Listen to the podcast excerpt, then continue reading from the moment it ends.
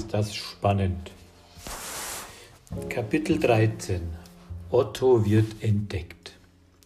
Der Boden war glitschig. Auf uralten Ziegelsteinen hatte sich Moos abgesetzt.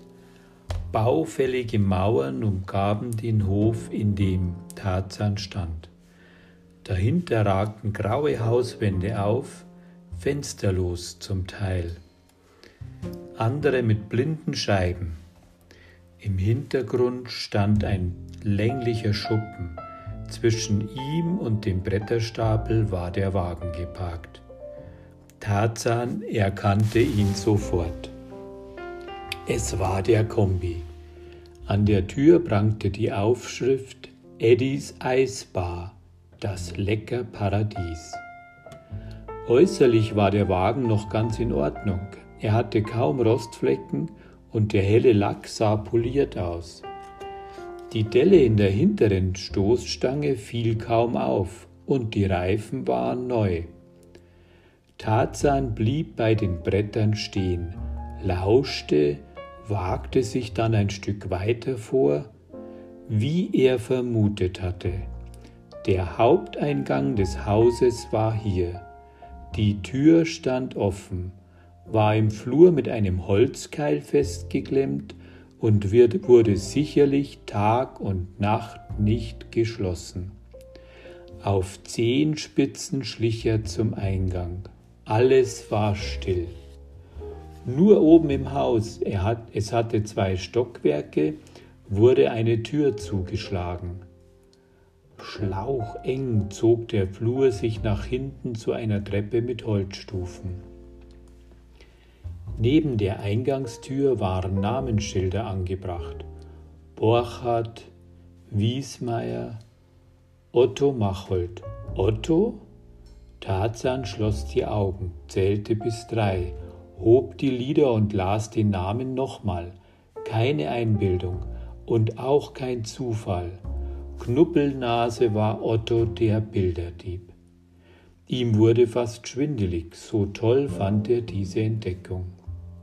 Im Moment wusste er nicht, was er damit anfangen sollte. Gleich zur Polizei gehen? Damit konnte er alles verderben, wenn die Gemälde längst woanders waren. Aber was dann? Machold würde natürlich, würde natürlich leugnen. Beweise gab es nicht. Gegen den Komplizen, diesen Eddie, wer immer das sein mochte, lag noch weniger vor und nichts war gewonnen. Tarzan wandte sich um und wollte gehen.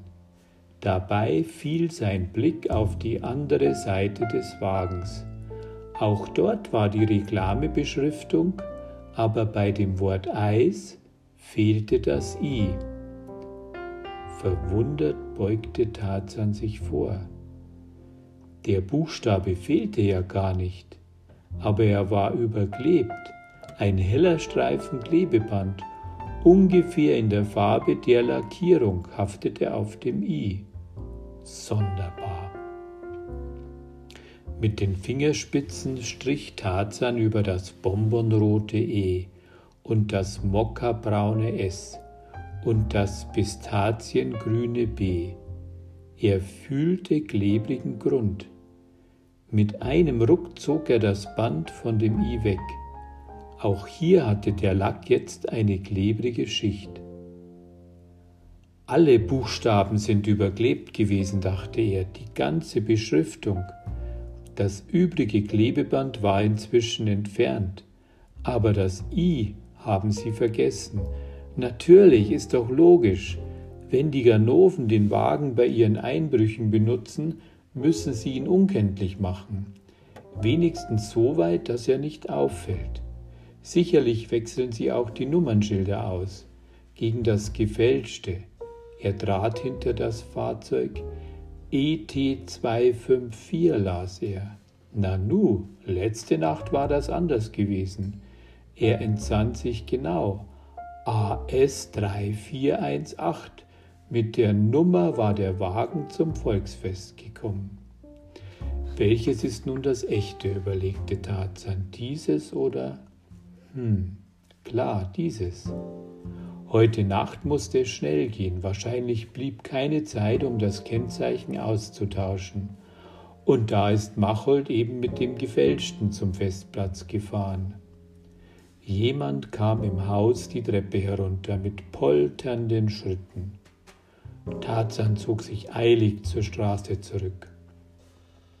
Und beinahe wäre er dort einer Frau in die Arme gelaufen. Sie kam durch das Tor, eine rothaarige mit den Locken, mit dem Kopf voller Löckchen und grell geschminktem Gesicht. Sie trug zwei Einkaufstaschen, eine Zigarette hing ihr im Mundwinkel, ein misstrauischer Blick streifte Tarzan. Aber der ging vorbei und machte ein Gesicht, als könnte er kein Wässerchen drüben. Dann machte er, dass er wegkam. Noch eine ganze Weile hatte er das Empfinden, jemand blicke ihm nach, aber das war wohl seine Einbildung. Im Indianertrab rannte er zurück. Indianertrab? Er war immer noch heiß. Viele Leute stöhnten über die Sommer, spätsommerliche Hitze. Aber das, dachte Tarzan, ist ja immer so. Regnet es, schimpft jeder, wird es sonnig und heiß, schimpfen die Leute auch. Ein Wetter, das jedem gefällt, hat Petrus noch nicht fertig gekriegt. Schon von weitem sah er, dass Dr. Paulings japanischer Kleinwagen nicht mehr da war. In Eddys Eisbar herrschte jetzt Hochbetrieb. Die drei saßen am Tisch. Erwartungsvoll sahen sie ihm entgegen. Klößchen löffelte Eis. Alle Achtung, meinte Tarzan und ließ sich schnaubend auf seinem Stuhl nieder. Du hast dir aber Zeit gelassen, Willi. So lange hast du noch nie an einem Eis gegessen. Schuldbewusst zog Löschen den Kopf zwischen die Schulter. Gabi lachte. Karl sagte, was denn, was denn, das ist doch die dritte Portion von ihm. Im Grunde mag er Eis ja gar nicht. Er ist nur der Meinung, das Zeug muss vernichtet werden. Alle lachten. Klößchen meinte, immer geht's auf die kleinen Dicken. Eines Tages wird mein Typ modern. Dann werden Witze auf eure Kosten gemacht, auf die dünnen Langen. Darauf freue ich mich jetzt schon. Karl stieß Tarzan an. Hat dein Hinterreifen wieder Luft? Gabi blinzelte mit dem linken Auge und sagte, das Aufpumpen hat schon ziemlich lange gedauert, war nicht genug Luft in der Pumpe, was? Tarzan konnte nicht gleich antworten. Er hatte der Bedienung gewinkt, die jetzt an den Tisch kam. Er bestellte eine Cola, denn von der Rennerei in der Hitze war seine Kehle ganz trocken geworden. Als die Frau außer Hörweite war, berichtete er leise. Toll, flüsterte Karl, Knuppelnase ist Otto und Otto ist einer der Bildertype. Was machen wir jetzt? Ich habe es mir genau überlegt, sagte Tarzan. Der Vorteil ist jetzt auf unserer Seite. Wenn wir die Belohnung wollen, müssen wir dafür auch was tun. Otto ist nur einer. Eddie wäre der zweite. Aber Gemäldediebe sind eine besondere Sorte Einbrecher. Bestimmt gehören noch andere Ganoven dazu, welche mit Köpfchen. Denn die Bilder schließ, sind schließlich alle zusammen Millionen wert. Und da sollen sie ja nicht irgendwo verschummeln, äh, verschimmeln. Sinnvoll ist es für die Verbrecher doch nur, wenn die Gemälde bald verkauft werden. Aber ein kostbares Gemälde ist nun mal ein Gemälde. Das kann man nicht wie einen geklauten Fotoapparat verkaufen. Viele Bilder sind einmalig. Man muss also Käufer finden, die viel, viel Geld haben. Malerei lieben und sich ein heißes Bild ins Haus hängen. Bestimmt gibt's bei den Dieben einen Boss, der diesen Teil der dunklen Geschäfte übernimmt. Ja und? fragte Klößchen. Wenn Otto von der Polizei jetzt festgenommen wird, erklärte Tarzan, verrät er garantiert gar nichts. Wir müssen rauskriegen, wer zu den Dieben gehört und vor allem, wer der Boss der Bande ist. Du hast bestimmt einen Plan, sagte Gabi. Wir sind doch zu viert, also können wir uns mit dem Beobachten ablösen. Ich meine nicht, dass wir Otto Machel dauernd beschatten, aber vielleicht haben wir Glück und sehen ihn, wenn er mit anderen zusammentrifft oder wenn die Bande einen neuen Einbruch vorbereitet. Dann ertappen wir sie auf frischer Tat. Das heißt, einer von uns rennt zur nächsten Telefonzelle und ruft die Polente an. Karl war einverstanden. Klößchen hätte sowieso alles mitgemacht. Gabi blickte etwas ängstlich drein, wollte sich aber auch nicht ausschließen. Gerade als sie bezahlen wollten, wurde die Tür hinter der Theke geöffnet. Ein Mann trat hervor aus der Küche, dem Büro oder was immer dort sein mochte. Er war von mittlerer Größe, vierschrötig und plump. An dem kugeligen Kopf saßen die Ohren wie Henkel. Das semmelblonde Haar war zur Bürste gestutzt und mit den wasserhellen Augen und den rötlichen Pausbacken sah er aus wie einer, der gerne Torte isst und jeden Tag Milch trinkt. Eddie, wir brauchen noch Schoko, sagte die junge Frau. Erdbeer wird auch knapp. Eddie nickte. Er trat zur Kasse, öffnete sie und nahm Geldscheine heraus. Dabei, dabei bewegte er den Mund. Wahrscheinlich zählte er. Ist er's? wurde Tarzan leise von Karl gefragt. Bestimmt, sein Gesicht konnte ich ja leider nicht sehen. Jetzt wirkte er aber ganz gemütlich, flüsterte Gabi, aber er hat böse Augen. Ich kann mir vorstellen, wenn der die Wut kriegt, greift er zum Messer. Doch zunächst mal griff Eddie nur nach den Geldscheinen. Dann klingelte das Telefon an der Theke.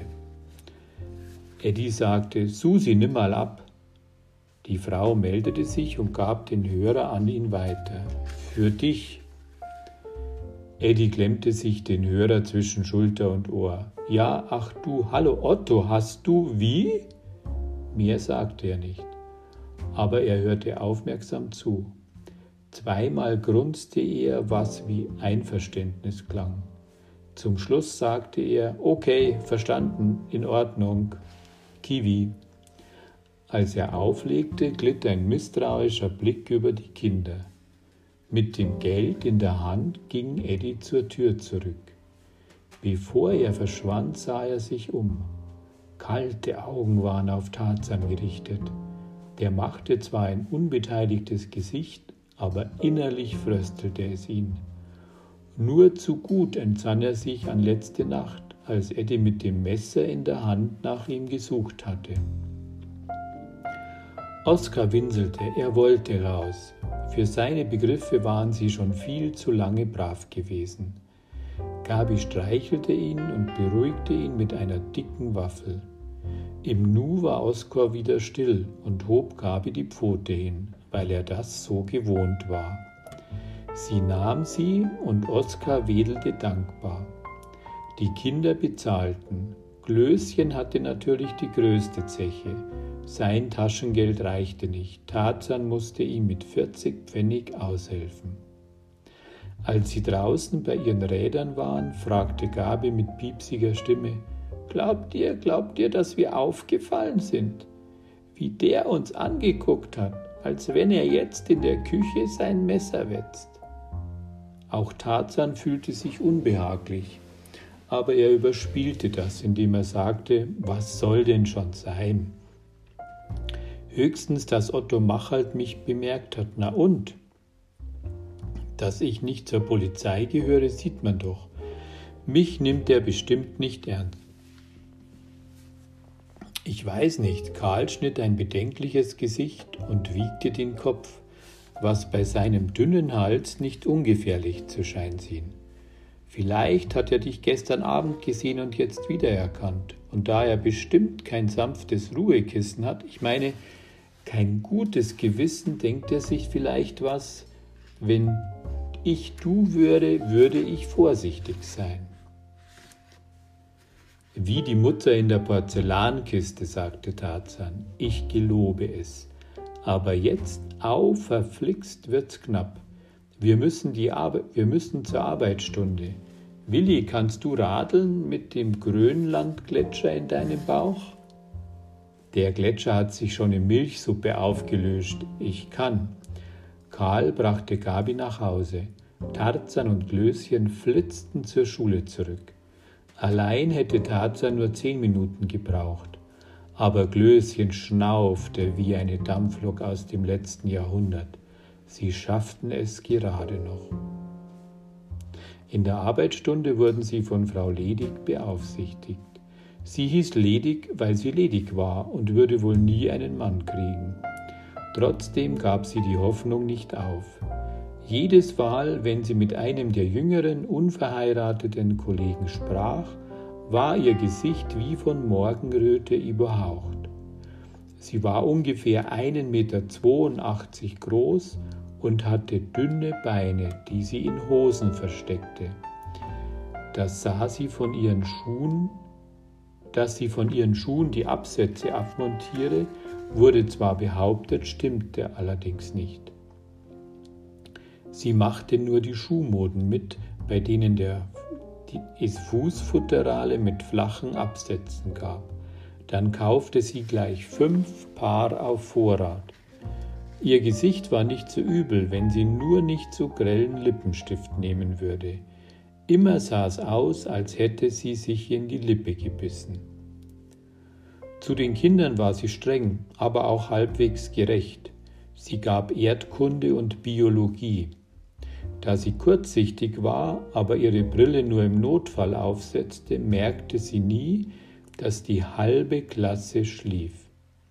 Sie hatte es auch mit Haftschalen versucht, aber die vertrug sie nicht, weil sie drückten. Und einer der Knirpse aus der 5a hatte zufällig mal beobachtet, wie sie die Haftschalen abnahm und in ein Plastikschächtelchen legte. Aufgeregt und leichenblass war er zu Tarzan gerannt. Du, die Bohnenstange nimmt ihre Augen raus. Eben hat sie's getan. Wirklich, habe ich doch gesehen. Die sind jetzt in der Schachtel, ihre Augen.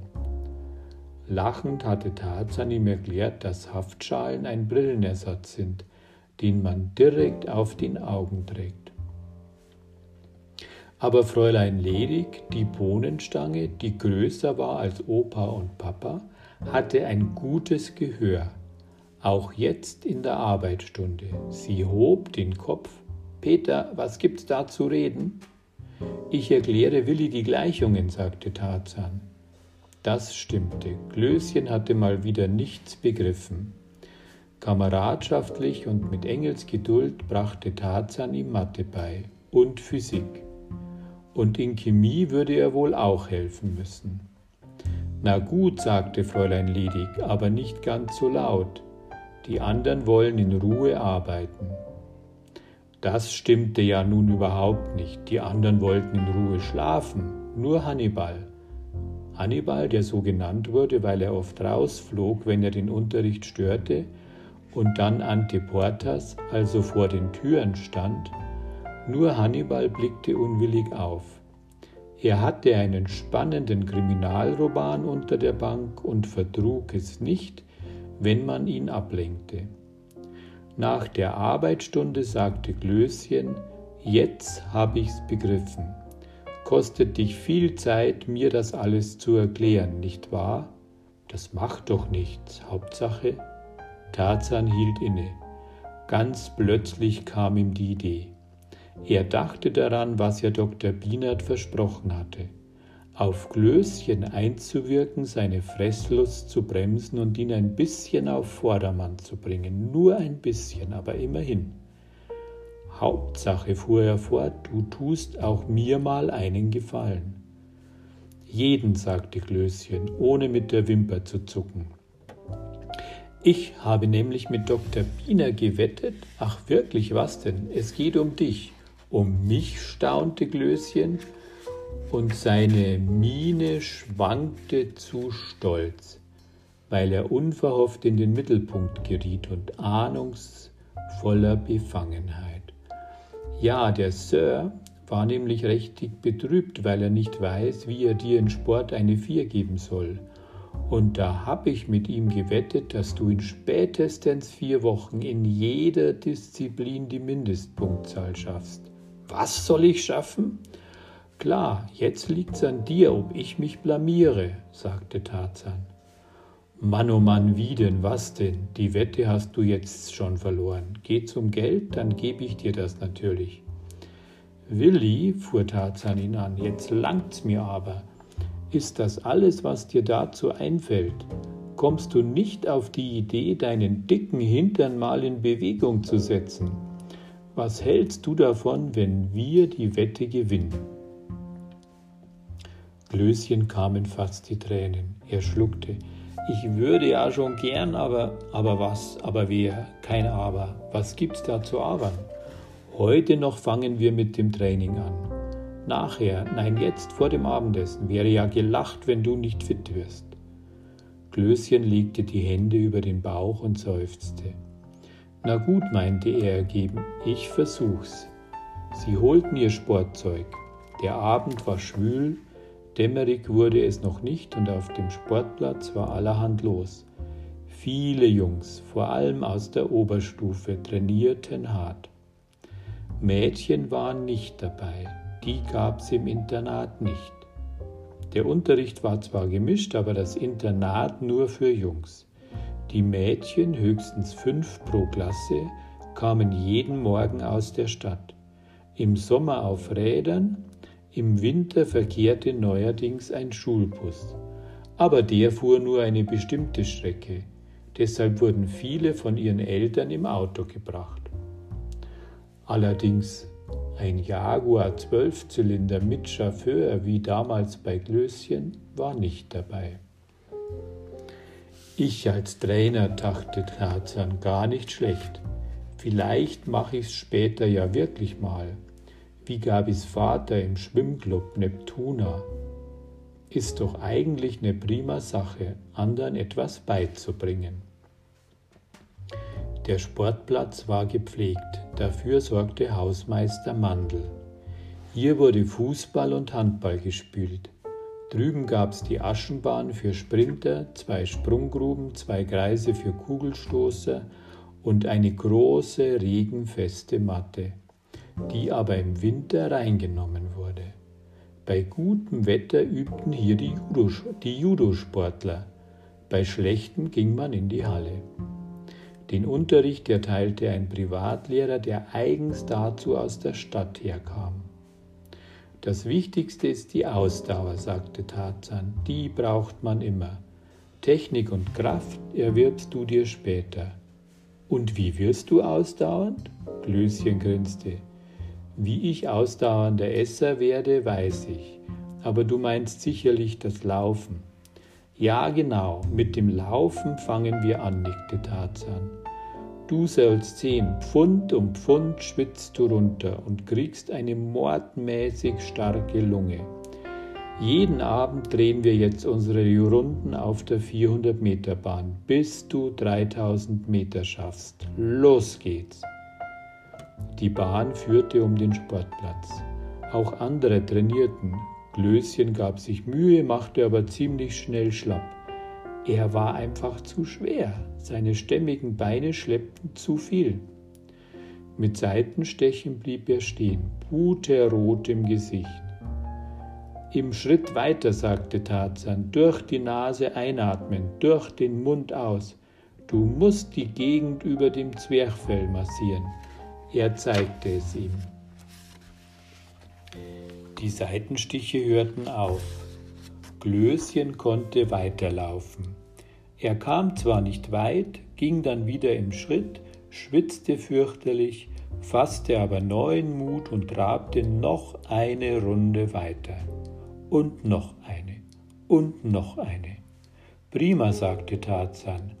Ich glaube, du bist sogar begabt wenn du wenigstens einen Teil deiner Süßigkeiten weglässt, können wir bald eine Siegerurkunde ansteuern. Tarzan lief ein paar Runden, sprintete zwischendurch wie ein Wiesel, hängte sogar Klasseläufer aus der Oberstufe ab. Anschließend übten sie Rumpfbeugen und Liegestütz. aber es würde wohl noch eine Weile dauern, bis Klößchen seine Fußspitzen berühren konnte. Zum Schluss duschten sie. Beim Abendessen hatte Klößchen, o oh Wunder, nur wenig Appetit. Das ist immer so, wenn man sich körperlich sehr angestrengt hat, denn das Blut wird in den Muskeln gebraucht und fehlt dann in den Verdauungsorganen. Nach dem Essen telefonierte Klößchen mit seiner Mutter. Als er ins Adlernest kam, glühte sein Gesicht vor Freude. Klasse, Mann Tarzan, sie hat nichts dagegen. Was ist denn? Ich darf euch mitbringen. Ich meine, ihr seid eingeladen. Wer? fragte Tarzan verwundert. Du, Gabi und Karl, zu euch? Na klar. Meine Mutter findet es gut, wenn ich meine Freunde mitbringe. Das ist aber sehr nett. Freust du dich? Tarzan nickte. Ich bin gern in einer Familie, nicht immer nur hier und zu euch, sagte er eilig. Komme ich natürlich ganz besonders gern. Glöschen nickte, lächelte und sah ganz glücklich aus. Und wann? fragte Tarzan. Morgen, morgen Abend um sechs werden wir abgeholt. Doch nicht etwa. Doch, mein Papa kommt mit dem Jaguar. Warum denn nicht? Georg holt uns. Anschließend holt er Gabi und Karl. Meine Mutter wollte es so. Sie meint es gut. Tarzan überlegte, eigentlich hast du recht. Ich bin noch nie in so einem Luxusauto gefahren. Muss ein tolles Gefühl sein. Ach, man gewöhnt sich dran, sagte Glöschen gleichmütig, wie an so vieles. Er quetschte an seinem Rippenspeck herum. Du, ich glaube, ich habe schon abgenommen. Na, dann kannst du ja morgen Abend zulangen. Natürlich, das heißt, mach dir keine falschen Hoffnungen. Meine Mutter hat's mit der Diät. Wie meinst du das? Naja, sie. Aber lass man, wir werden schon klarkommen. Glöschen blickte zum Fenster, wo er aber nichts sah, nur die Dunkelheit der Sommernacht. Das Thema schien ihm peinlich zu sein. Er sagte dann noch, dass seine Mutter mit dem Erzieher vom Dienst sprechen würde, damit Tarzan bis 10 Uhr frei bekäme. Das waren natürlich herrliche Aussichten für Tarzan.